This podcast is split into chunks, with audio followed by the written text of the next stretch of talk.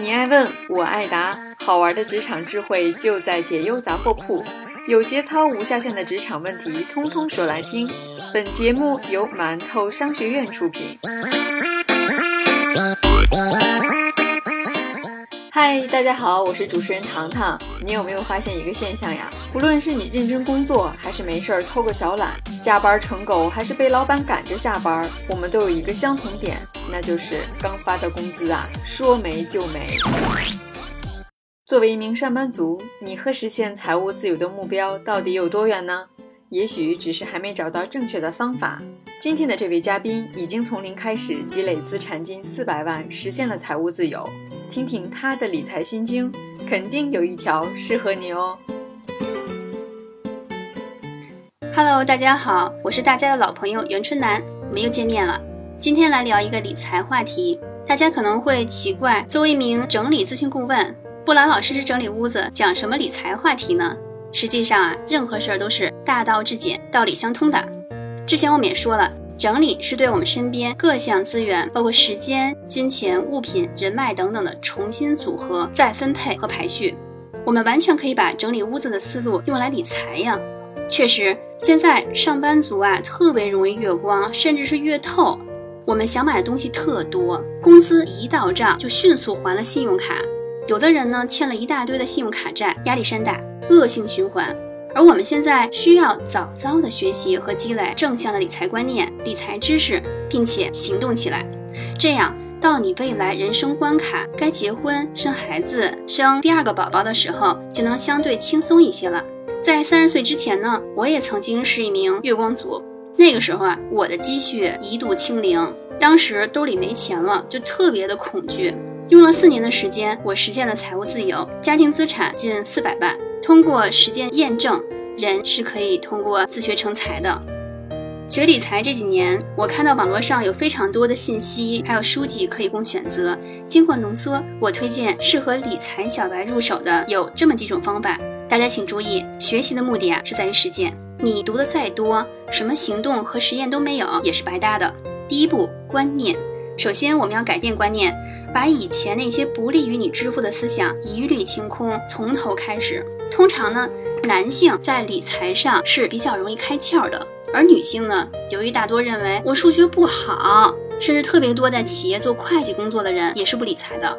有人一回家就把钱给老公收起来，自己不管；还有的人呢，每个月直接把收入交给了婆婆管。甚至有家庭当中男女双方，包括他们的家长，都是不善于理财的。结婚多年以来都不是很宽裕。如果你现在还是这样的情况，就很需要警惕了。说句题外话啊，婚姻呢，自古以来都是为了男女两个家族经济利益最大化而存在的。现代社会，我们给婚姻增加了一些浪漫主义的爱情色彩。然而，婚姻呢，势必需要条件和基础的。另外，我这几年研究了很多实现了财务自由的人群。他们大多都十分在意第一桶金的积累，通过前期的努力工作，把收入的百分之八十进行了储蓄。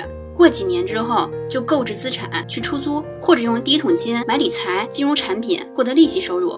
如果你现在还是月光族，那请问你的第一桶金什么时候能攒到呀？所以，请大家从现在开始要拥有正面意识，就从每个月储蓄百分之十开始。也就是说，如果你每个月赚一万块钱工资，就把一千存起来。未来啊，咱们逐步的去努力提高储蓄的比例。整个社会大概平均储蓄率呢是百分之二十，赚一百块钱能存下二十块钱。大家按照这样的思路去努力，我相信每个人都是可以做得到的。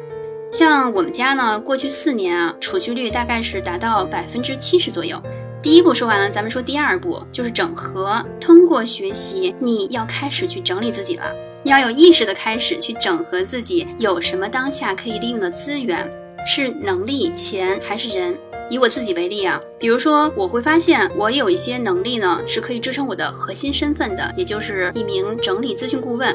我平时主要讲课、演讲，给同学们做咨询。那未来我的分支身份还可以变得十分的精彩，比如说通过提升画画的能力，我可以成为一名插画师，增加收入。我可以通过不断去旅行，成为一名旅行小达人。我还可以通过把我自己已经财务自由的经验分享出来，教更多的人去理财。我可以成为一名教人理财的老师。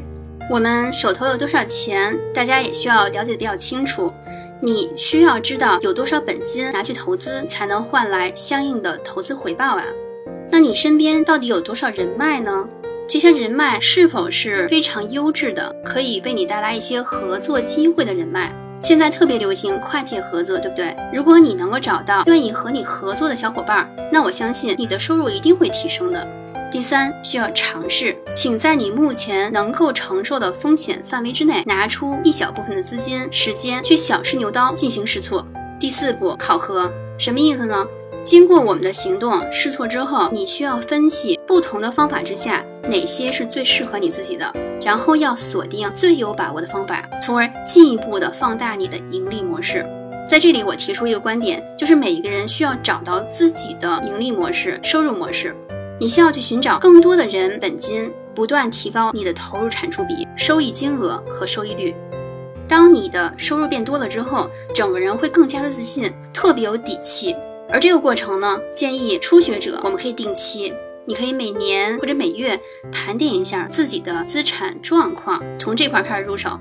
一般社会上有一种专业的职业叫理财顾问，他们大概收费标准是一年两次。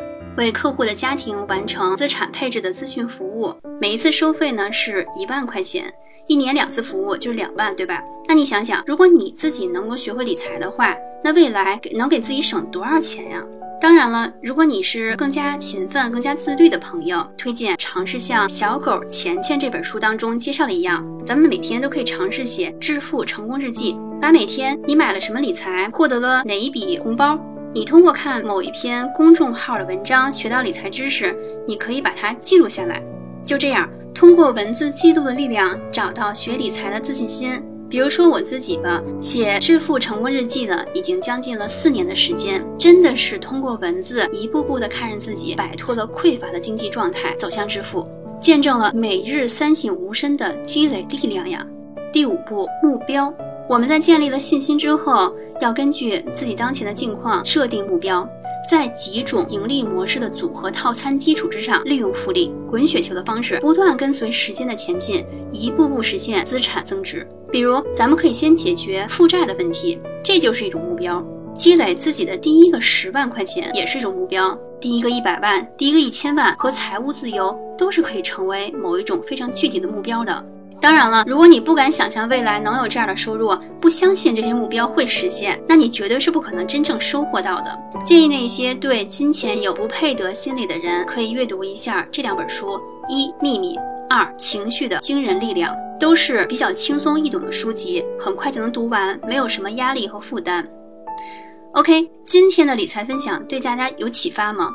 我们需要做到通过读书、看已经实现致富的人分享的文章、看视频、听语音，获得一些知识和信息。之后呢，我们要做到：一、改变观念；二、整合资源；三、尝试各类投资；四、考核资产配置、投资组合的合理性，并及时调整；五、树立坚定合理的理财目标。